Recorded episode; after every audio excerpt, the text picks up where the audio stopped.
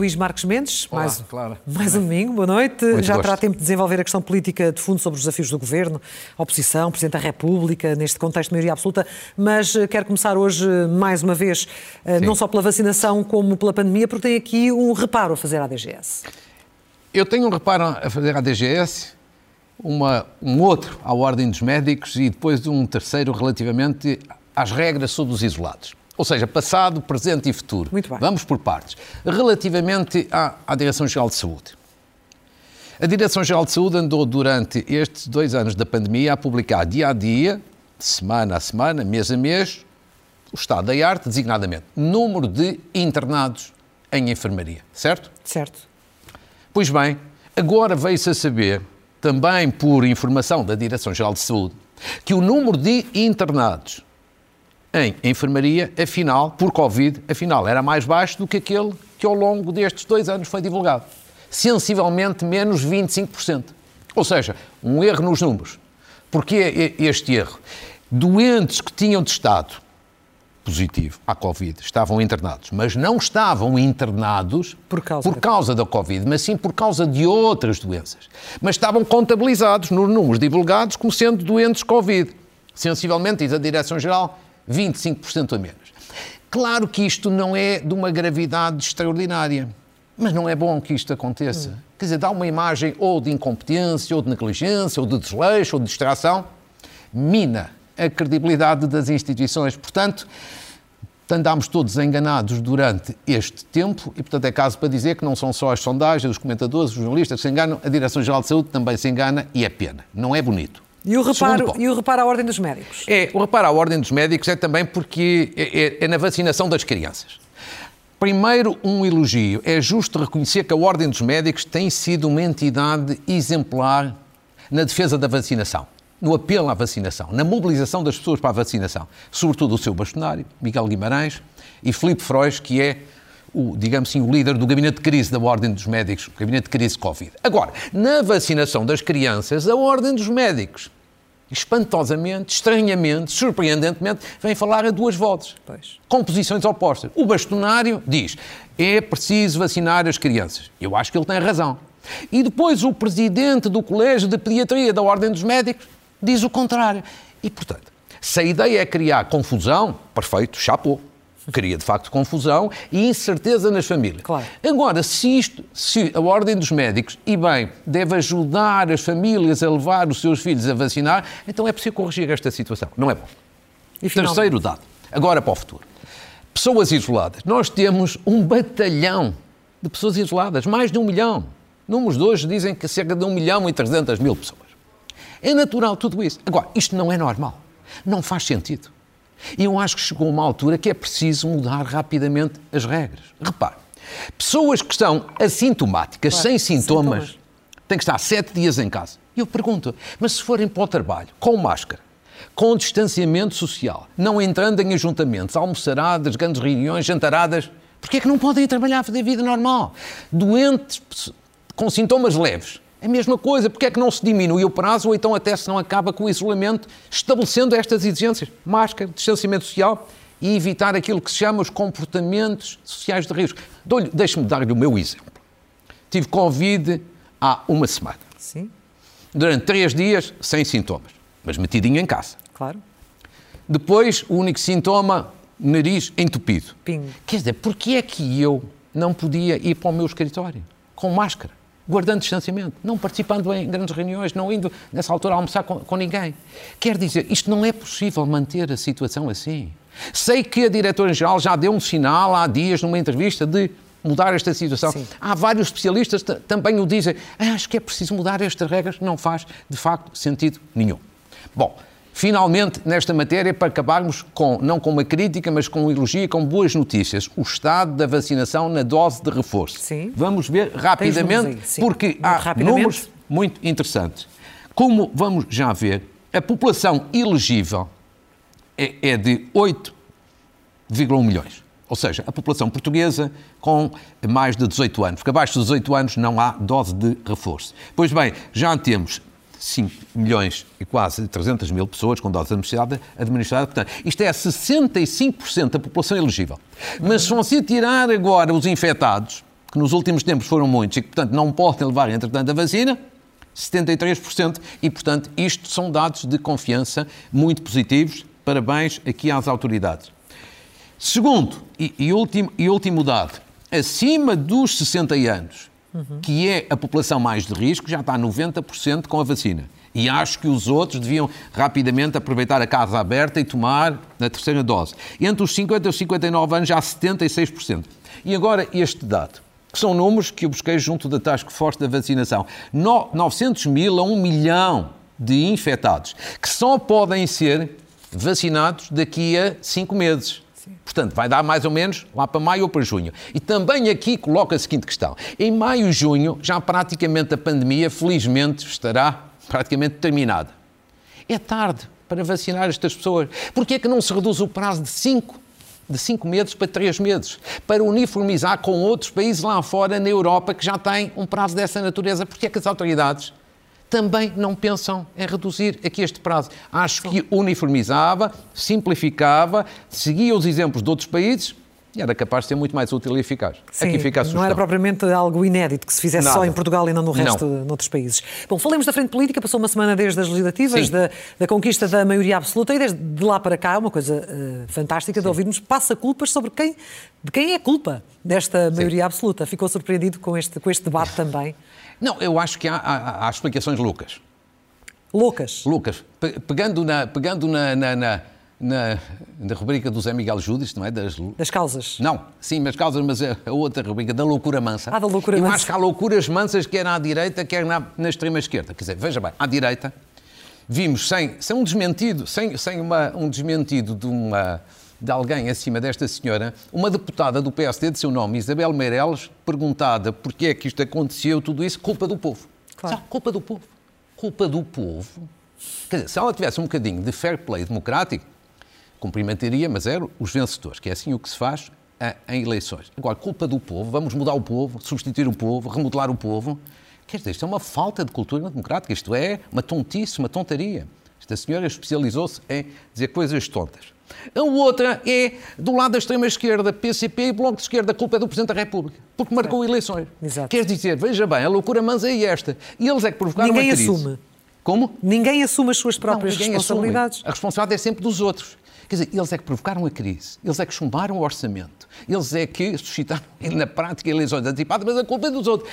Quer dizer, acho que isto são, são loucuras completas, completas tontarias e verdadeiramente significa que há pouca humildade democrática. Porquê? Porque verdadeiramente, ao fim destes dias, já ninguém tem dúvidas de uma coisa. Pode ter havido muitas causas, mas os, os portugueses queriam estabilidade e votaram em estabilidade. Segundo, fazem uma avaliação positiva, acho eu, do, da ação do governo no domínio da pandemia. E a pandemia condicionou muito estas eleições. Terceiro, acham, mal ou bem, que o PSD não era alternativa. Portanto, há que ter aqui um bocadinho de humildade democrática da parte de quem perdeu, porque fase, a democracia é isto mesmo. Nesta fase é bom Agora, ou mau? Eu sei que há quem não goste de maiorias absolutas, mas eh, Agora, isso, elas existem e têm, e têm que... E é. Exato. Uma coisa é Ninguém acreditava que fosse possível. E a nem, a funcionar. Nem eu. Agora, há pessoas à direita e à esquerda que não acham bem maiorias absolutas. Eu devo dizer que eu, eu sou a favor de maiorias absolutas. Claro que preferia, por razões óbvias, que fosse do PSD, não do PS, compreensível, mas eu sou a favor. Porquê? As maiorias absolutas têm vantagens. E eu acho que tem vantagens para o país, tem vantagens, obviamente, para quem está no governo e também para a oposição. Porque veja bem, é só estas quatro vantagens. Uma maioria absoluta garante estabilidade e previsibilidade. Isso é bom para as pessoas, para as empresas, para os investidores que sabem, que querem, gostam de saber uhum. com aquilo que contam é tudo previsível. Segundo, responsabilização. Também garante a responsabilização. Um governo com maioria absoluta não tem alibis, não tem desculpas para dizer não posso reformar, não posso governar porque me estão a bloquear aqui ou acolá. Não. Assuma a responsabilidade. Terceiro, é bom também do ponto de vista da coerência das políticas, comparado com a geringonça que temos tido ao longo destes seis anos. Os três partidos não se entendem em nenhuma matéria de fundo ou essencial, a não ser distribuir rendimentos. Claro. Mas isso, isso toda a gente se entende nessa parte. E finalmente para a oposição. Para a oposição eu acho que também é bom. Claro que disse, ah, vai ter o caminho das pedras durante quatro anos e, e, meio. Com certeza. Mas tem tempo para se reformar, para se reinventar, para se reestruturar, para preparar uma alternativa. Não tem constrangimentos, não tem ameaças, não tem chantagens. Vota esta lei, mas descaracteriza. Não, tem tempo e tem condições. Sim. E, portanto, eu acho que uma maioria absoluta é boa. Claro que eu conheço bem, e toda a gente conhece, os riscos. Por exemplo, a percepção pública com que as pessoas ficaram da maioria absoluta de José Sócrates não foi boa. Em grande medida, não apenas, mas em grande medida porque José Sócrates se transformou num caso de polícia. De polícia. As maiorias absolutas de Cavaco Silva. Os últimos anos... De saturação, talvez. Eu acho que nos últimos anos, fruto de muitos anos no poder, também houve exageros, abusos e, e, e alguns e casos de polícia também. Agora, claro, agora. Por exemplo, pegamos na maioria absoluta de Cavaco Silva em 1987. Eu acho que os factos demonstram que tem coisas muito boas para o país. Veja bem, politicamente, Cavaco Silva teve uma maioria absoluta em 87. Quatro anos depois, ela foi renovada e reforçada. O que significa que o povo gostou. Senão, não teria nem não renovado, nem reforçado. Segundo, do ponto de vista económico, interessa às pessoas. Os 10 anos, esses 10 anos do cavaquismo foram os 10 anos em que Portugal mais cresceu face à média europeia. Aproximou-se, ou seja, convergiu com a média da Europa, sabe quanto, claro? Quanto? cerca de 13 pontos percentuais, mais concretamente 12,6 pontos percentuais. Nunca mais isso aconteceu. Claro que se pode dizer partimos de baixo e tínhamos fundos estruturais. Tínhamos é verdade, mas são 3, quase 13 pontos percentuais, nunca mais houve qualquer coisa sequer de parecido. Mesmo no domínio de reformas sociais, social, que as pessoas interessam muito. Reformado, foi nesse período que foi criado o 14º mês para pensionistas e reformados. Os trabalhadores no ativo recebiam subsídio de Natal, os reformados não. Estabilidade, reformas, deu desenvolvimento, criação de condições para a justiça social. Portanto, se a maioria absoluta for gerida, como esta que agora vai começar, numa boa direção, designadamente reformista, eu acho que é positivo. Há riscos. Lá estarão abusos, exageros, eh, autoritarismos, que também há. Lá estará a imprensa para fiscalizar, lá estará o Presidente da República para fiscalizar, a PGR, o Tribunal de Contas, as entidades independentes. Quais são as suas maiores preocupações neste momento em relação a estes próximos quatro anos de maioria absoluta do PS? Primeira preocupação, porque é no imediato a formação do Governo. Quer dizer, o primeiro sinal, se vamos ter ambição, energia, ímpeto reformista para o futuro, é a composição do próximo Governo.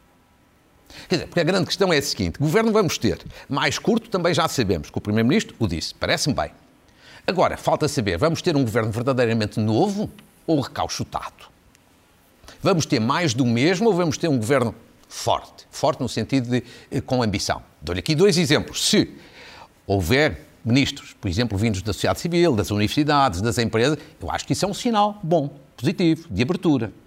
Por exemplo, mas mesmo dentro do PS, imagine, por exemplo, que uma figura como Francisco Assis vai para ministro. É um bom sinal, é uma pessoa de qualidade e com ímpeto reformista. Agora, se é feito apenas tudo em circuito fechado, baralhar e dar de novo, isso não é um grande sinal. Uhum. A única coisa que já podemos saber, porque veio na imprensa designadamente no Expresso, é assim: isso é uma curiosidade, um facto político.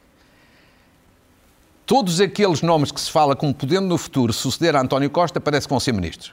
Pedro Nuno Santos, que já lá está, Fernando Medina, podem entrar, Mariana Vieira da Silva, que também já está, e Ana Catarina Mendes, que pode também entrar. O que mostra o que é que António Costa Sim. se preocupará com a sua sucessão no futuro no PS. Agora, falta saber se estas escolhas depois vão ter uma real utilidade para o ímpeto reformista da, da governação. A, primeira, a segunda preocupação que eu tenho é a mais importante de todas, que é depois, digamos assim, para os primeiros 100 dias e, sobretudo, para os primeiros dois anos. É, o governo vai ter mesmo uma agenda reformadora ou não? Vai fazer reformas ou não vai? Ao longo destes anos, basicamente, não fez. E em que áreas? Mas em, grande, em, grandes, em, grandes, em grandes momentos desculpou-se com o Bloco e com o PCP. Agora não há desculpas. E a grande questão é esta, vou repetir aqui aquilo que já disse várias vezes. Portugal, nos últimos 20 anos, foi ultrapassado na Europa por sete países. Sete países. Quatro dos quais foi nos últimos seis anos. Estamos cada vez mais na cauda da Europa. Sair da cauda da Europa não se resolve só com a bazuca. Porque bazucas também os outros países têm. Uhum. É preciso acrescentar reformas no domínio fiscal, para que o sistema fiscal seja mais competitivo, baixar impostos. Na justiça económica, que é uma, uma grande falha. Na administração pública, precisamos de uma administração pública, por exemplo, como temos a administração tributária. Tem excelência, tem competência. Porque não fazer também é, isso nas outras áreas? Ou seja, isto são apenas alguns exemplos, há, há bastante mais. Mas a grande questão é assim: se esta maioria absoluta for a oportunidade para fazer reformas, muito bem. Agora, se desperdiçar esta oportunidade, foi tempo perdido. Hum. E isso é mau. E qual eh, virá a ser eh, o papel do Presidente da República será uma, uma, figura decorativa, como muitos dizem que pode ser, ou terá de ser, será mais do que isso, não, Não tenho isso. Acho que o, há uns dizem o Presidente perdeu, outros não perdeu. Não vou entrar nessa questão. Acho que o Presidente da República há uma coisa que já não tem que fazer. E eu acho que isso não é mau. Não tem que andar a tapar buracos. Sim, mas interessaria ao Presidente uma maioria absoluta? Não, isso acho que o Presidente da República é público que não morria não. de amor pela ideia de uma maioria absoluta. Uhum. Agora, eu acho que o, ter, o haver estabilidade é bom para um Presidente da República, qualquer que ele seja, porque não tem que andar a tapar buracos. Que é uma atuação importante, mas desgastante e não ajuda a construir muito. Eu acho que o Presidente da República, como já toda a gente disse, vai ser em grande medida um fiscalizador dos abusos eventuais, dos excessos, dos exageros na ação de uma maioria absoluta. Mas isso qualquer Presidente da República é. Eu acho que o papel mais importante que no futuro pode vir a ter o Presidente da República, Marcelo Rebelo de Sousa, é este. É ser um impulsionador das reformas que o país precisa de fazer. Um acelerador. Quer dizer, para, para, para, em que termos é que o fará ou pode oh, fazer? Oh, claro, deixa-me dizer, para travar reformas já há gente que chega. Sim. Para não fazer. É preciso um acelerador. Não é para ser a oposição ao governo, é para ajudar o governo e o país a que sejam feitas reformas. Como é que isso se faz? Faz-se pela palavra, faz-se pela pedagogia, faz-se pela sensibilização, faz-se apelando às várias forças mais dinâmicas da sociedade para que se avance nesse sentido. E, se o governo estiver disponível, muito bem. Se o governo não estiver disponível, é preciso ajudar o governo a passar a estar disponível. Ou seja, a grande questão é assim: se nós chegamos a 2026 2026 é o ano em que acontecem três coisas. Termina o mandato do Governo, termina o mandato do Presidente da República e termina a bazuca. Que é uma pipa de massa, como nós sabemos. Se ao fim de 2026 nós continuamos a cair na Europa, então isto foi uma oportunidade desperdiçada. Por isso é que eu chamo a atenção neste momento que o mais importante é Governo, Presidente da República, sociedade civil, ver uma agenda reformista. Uhum. É uma oportunidade muito grande. E para o PSD, esta maioria absoluta é também encarada como, não sei se o caminho das pedras, mas pelo menos o tempo necessário para o país uh, se reorganizar, para, para, o partido, aliás, se reorganizar, Sim. para escolher uma nova, uma nova liderança. Nestas alturas eh, surgem sempre hum. nomes. Parece-lhe que Carlos Moedas é uma hipótese. Eu sei que não é o nome que mais se fala, mas é um dos que. Quer dizer, Carlos Moedas, se quisesse, poderia, poderia ser, mas eu acho que Carlos Moedas já deu os sinais de que não quer ser candidato à liderança porque está na Câmara Municipal, porque está no início do mandato e, portanto, também tem um mandato difícil. E, portanto, se ele quisesse, era uma grande hipótese, mas ele não no entanto, não sei se leu, deve ter lido certamente o Expresso, Sim. em que fica hum, a imagem de um, PS apostado em derrubar nos próximos dois, três anos Carlos Moedas, em fazer-lhe basicamente uma vida muito difícil na Câmara, onde ele não tem maioria, na Assembleia Repare, Municipal. Eu li essa notícia também no Expresso ontem, fiquei assim um pouco surpreendido. Surpreendido? Quer dizer, surpreendido, quer dizer, o Carlos Moedas acabou de ser eleito. E há notícias não sei se verdadeiras, se não verdadeiras, a dizer que o PS pensa daqui a dois ou três anos derrubar a Câmara eh, e coisas deste género. O PS pensa que a eleição de moedas foi um incidente. Quer dizer, acho que, acho que eh, quem perde, acho que deve ter uma postura de humildade e de colaboração não ter uma postura nem de arrogância nem de bloqueio. Isto coloca-se no plano nacional, quando critiquei há bocado aquela deputada do PSD, e aqui, e aqui no, no plano local. Cultura democrática, colaboração, as pessoas precisam neste momento de andar para a frente, não precisam de bloqueios. Agora, eu acho que no PSD, em matéria de nomes, há quatro nomes que, que são os nomes aí falados, não é? Luís Montenegro, Paulo Rangel, Jorge Moreira da Silva, Miguel Pinto Luz. Eu acho que são os nomes incontornáveis. Diria o seguinte: do ponto de vista de qualidades, para a função, todos têm. Do ponto de vista de condições, porque não chega a ter qualidade, é preciso ter condições, ou seja, apoios. Aquele que está em melhores condições é claramente Luís Montenegro.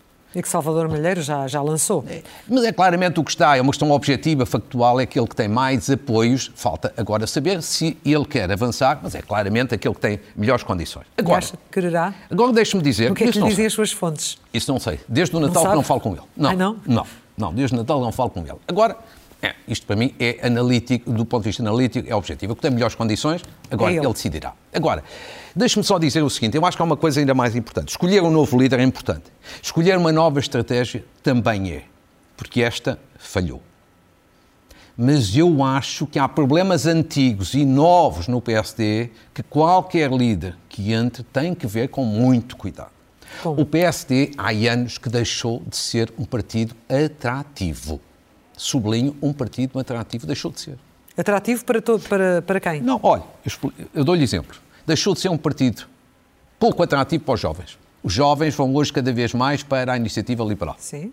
O PSD deixou de ser um partido atrativo para os mais velhos, pensionistas e reformados. Aí, muito pior, esses vão para o PS.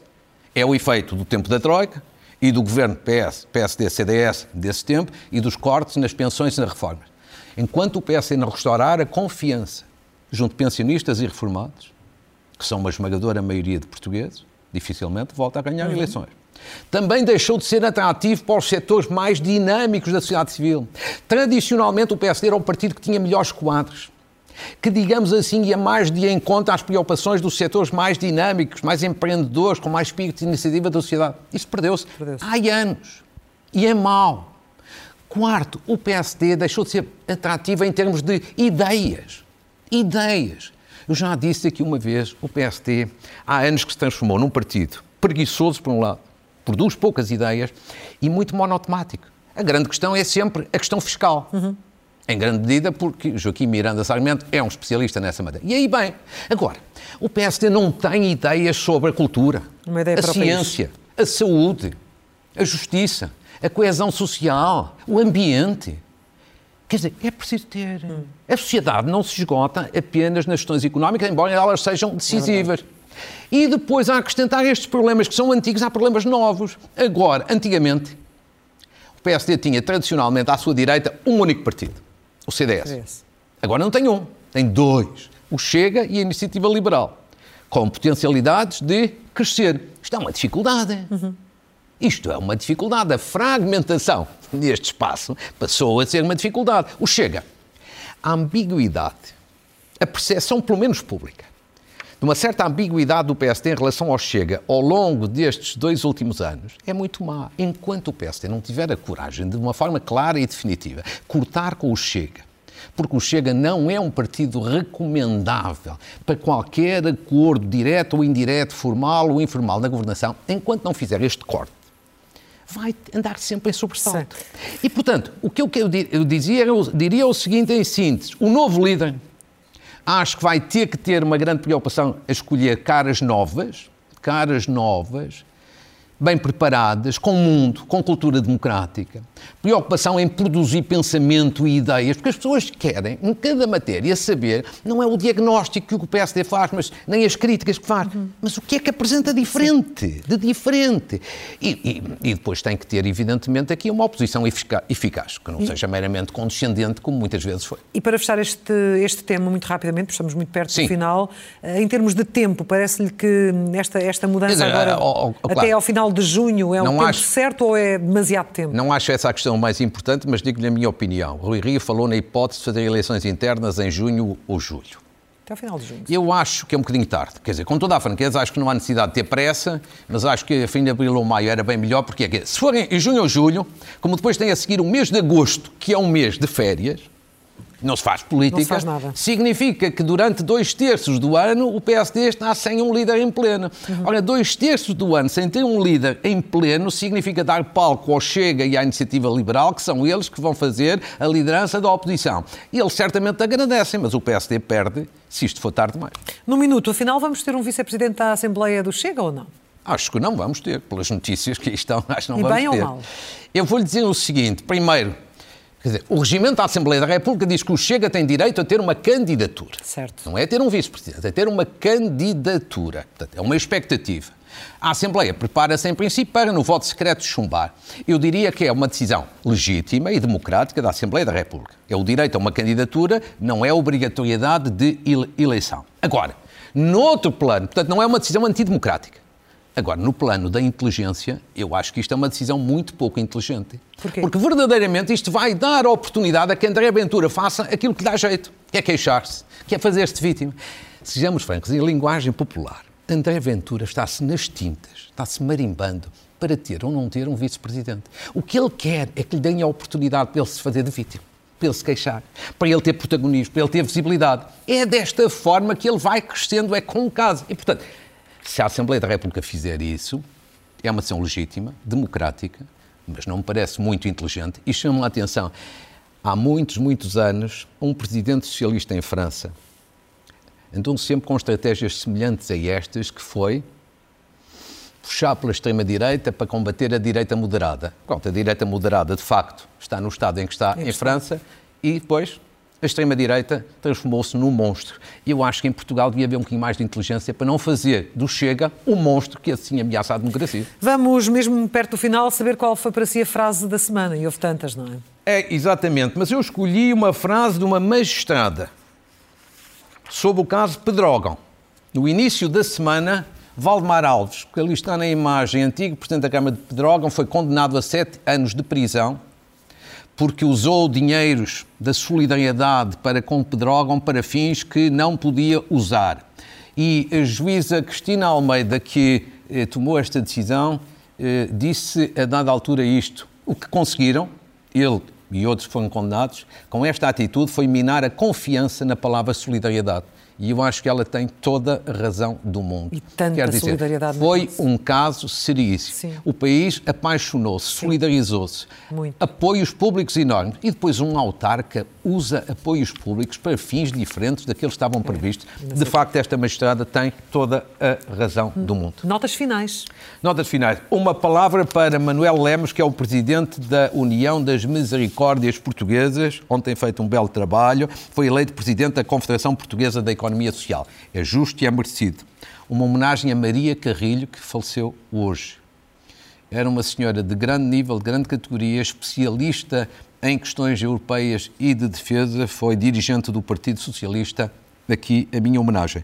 E a finalizar, uma palavra pela positiva, de confiança, de orgulho. Parabéns à Seleção Portuguesa de Futsal. Futsal. Parabéns à, à Federação Portuguesa de Futebol. Novamente campeões da Europa. Já éramos, continuamos a ser. Somos campeões do mundo.